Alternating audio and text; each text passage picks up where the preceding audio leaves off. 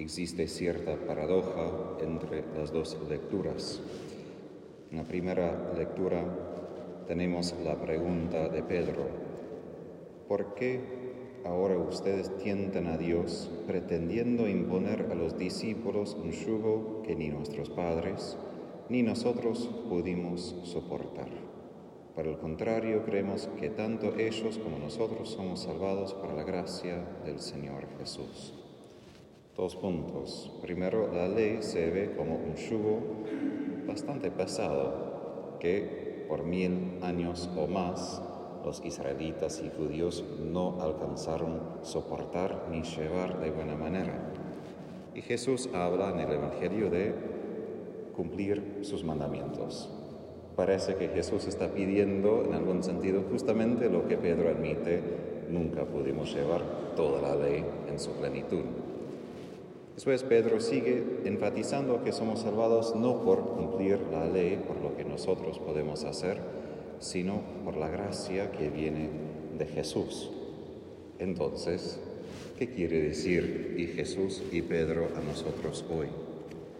Primero que la justificación, decimos en la teología católica, viene primero como gracia, como don, como favor de Dios.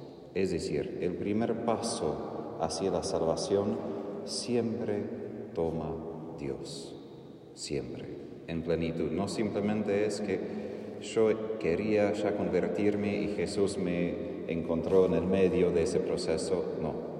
Yo no pude hacer nada para salvarme y Jesús me amó, me salvó, me agarró la mano a sacarme del pozo de las tinieblas, del pecado, de la muerte.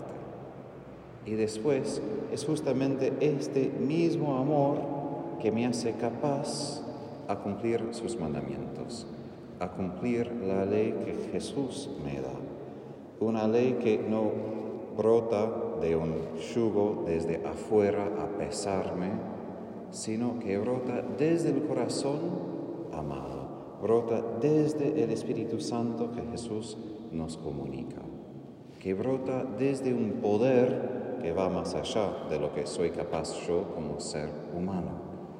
Por eso Jesús comienza su discurso hoy en el Evangelio hablando del Padre.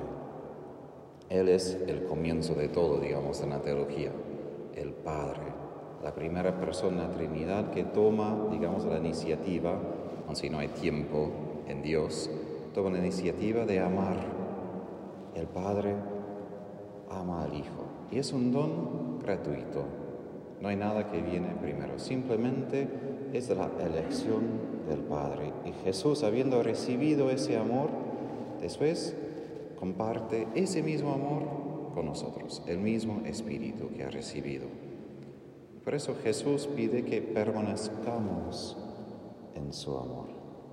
Primero quiere decir que tenemos que continuamente recibir, porque amor no es algo que puedo producir, amor es algo que tengo que recibir, y no una vez, sino varias veces, continuamente.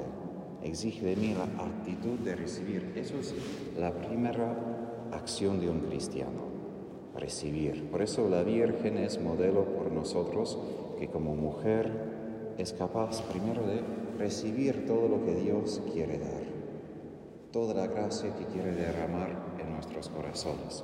Y habiendo recibido eso, podemos cumplir sus mandamientos. Y ahí Jesús tiene ese círculo. Primero, permanecer en su amor, pero como en cumplir sus mandamientos.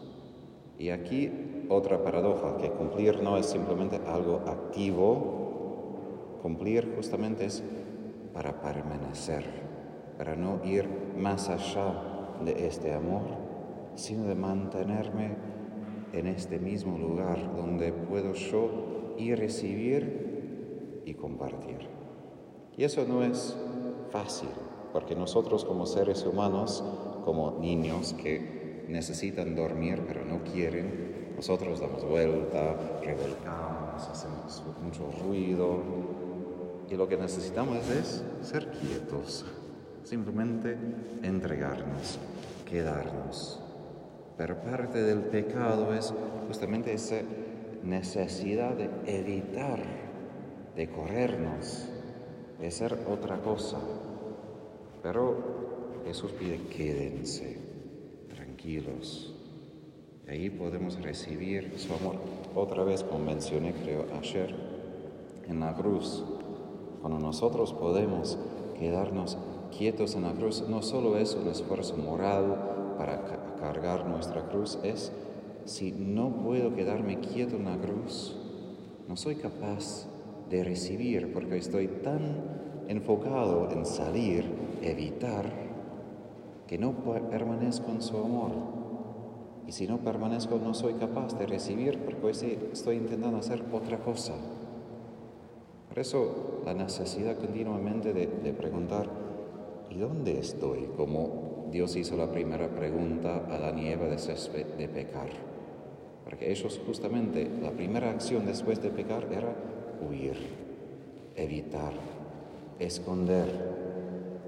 ¿De qué? De Dios que es amor, de Dios que quiere amarlos, pero es justamente lo que hacen. Entonces, nosotros somos llamados esa permanencia, perseverancia. Y así podemos dar fruto en muchas acciones, en muchas buenas obras. Porque sí creemos que somos salvados y por la gracia y por las buenas obras. Y buenas obras que son fruto de haber, de haber recibido en plenitud todo el amor que Jesús me da, porque su amor no es simplemente una experiencia interior que queda así.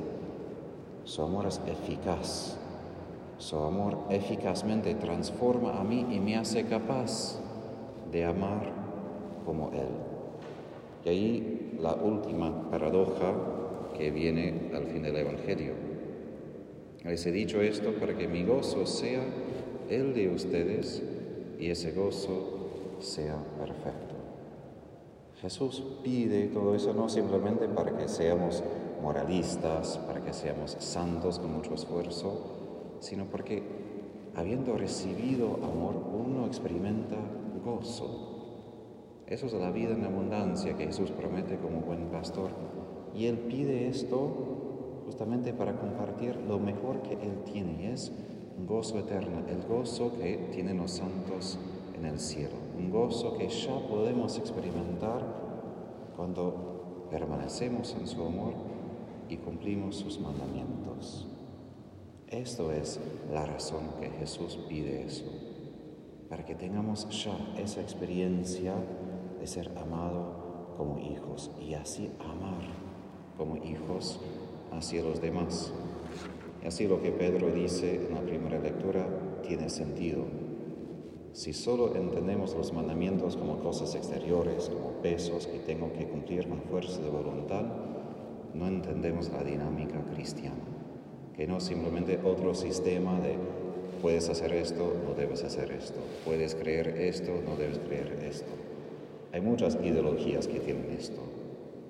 La diferencia de Cristo, de nuestra fe, es el Espíritu.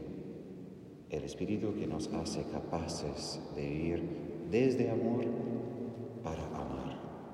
Porque solo Jesús como Mesías nos puede dar ese Espíritu, esa gracia que nos trae el gozo perfecto de nuestro Señor.